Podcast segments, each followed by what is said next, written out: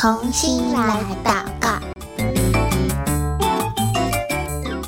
欢迎来到童心来祷告。我是贝壳姐姐。今天呢，我们一样一起要来为朝鲜祷告喽。那如果手边没有宣教日影的小朋友，欢迎你用听的，或者你也想要拿到宣教日影的话，可以点选我们节目下方的链接，就可以免费订阅喽。那手边有宣教日影的小朋友，可以请你帮我翻开二零二三年第二季宣教日影的六月十一号。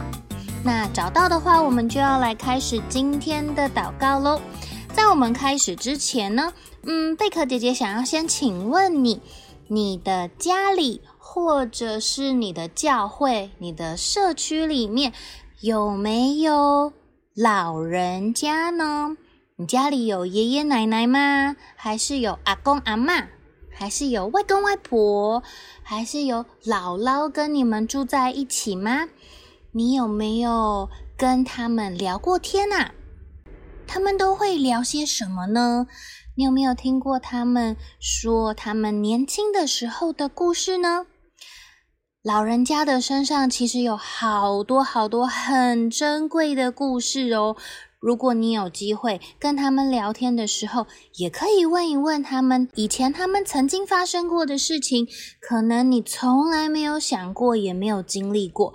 贝壳姐姐也很喜欢跟老人家聊天，听爷爷奶奶说他们以前的故事，也可以从他们的生活当中学到很多的智慧跟经验哦。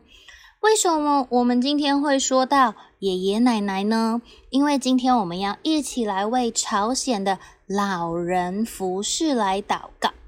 在朝鲜呢，如果你找到一个八十岁的朝鲜女士，跟她聊天，她会告诉你朝鲜的历史、社会、经济、政治等等各方面的变化。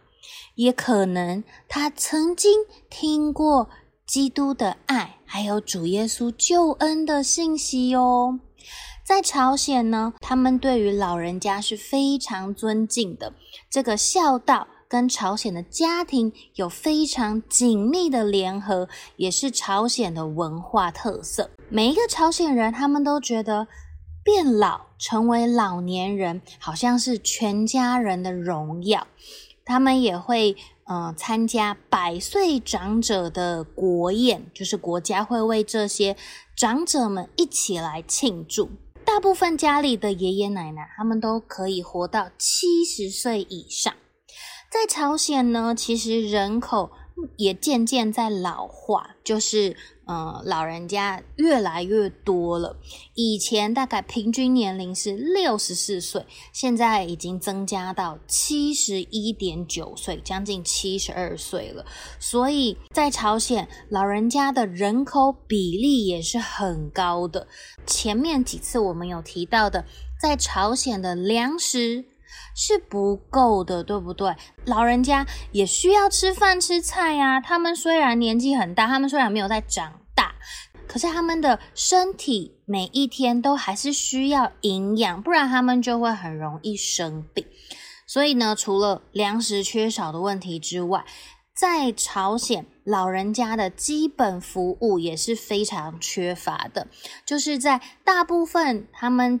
呃，国家的公共卫生机构，他们比较少有针对老人提提供的护理的资源，包括老人家很容易会有慢性病啦，或者是身体上面比较呃身障人士啊，有各种不方便的，他们就比较少这样子的资源来协助老人家。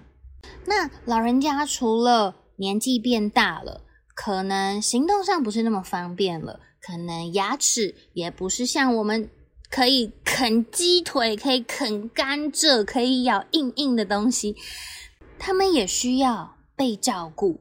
更重要的是，这一群爷爷奶奶，他们可能很快就要离开我们地上的家，要到。上帝为我们预备的天家去，可是他们认识主耶稣吗？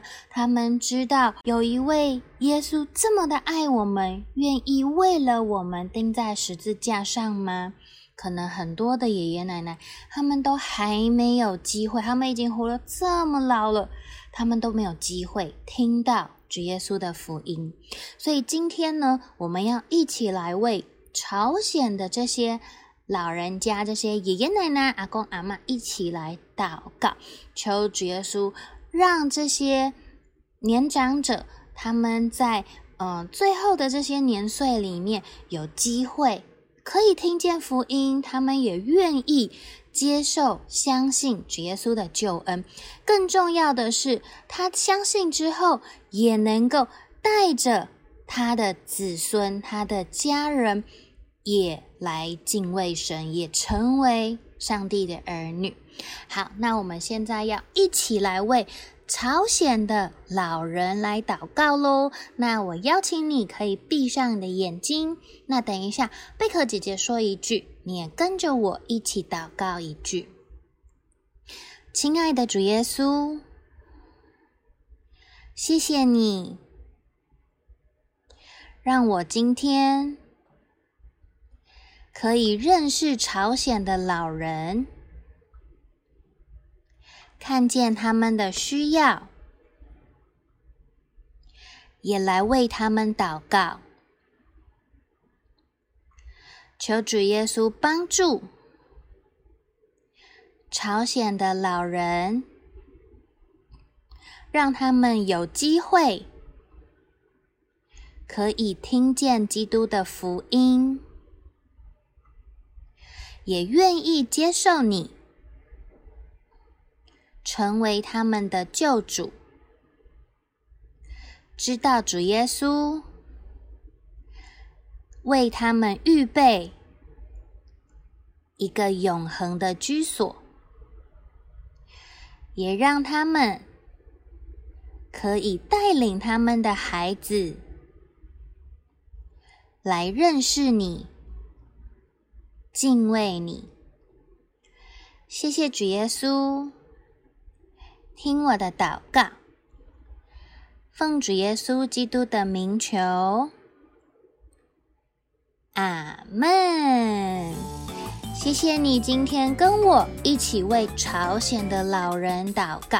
那不要忘记，我们除了朝鲜之外，我们身边也有好多的老人家，他可能也还没有听过福音哦。所以如果有机会的话，我们也可以跟身边的爷爷奶奶来分享主耶稣的救恩。那也不要忘记了，我们也要在每一天持续的为朝鲜的这些老人家能够听见福音来祷告哦。那今天的童心来祷告到这边告一个段落喽，下一次再见。拜拜。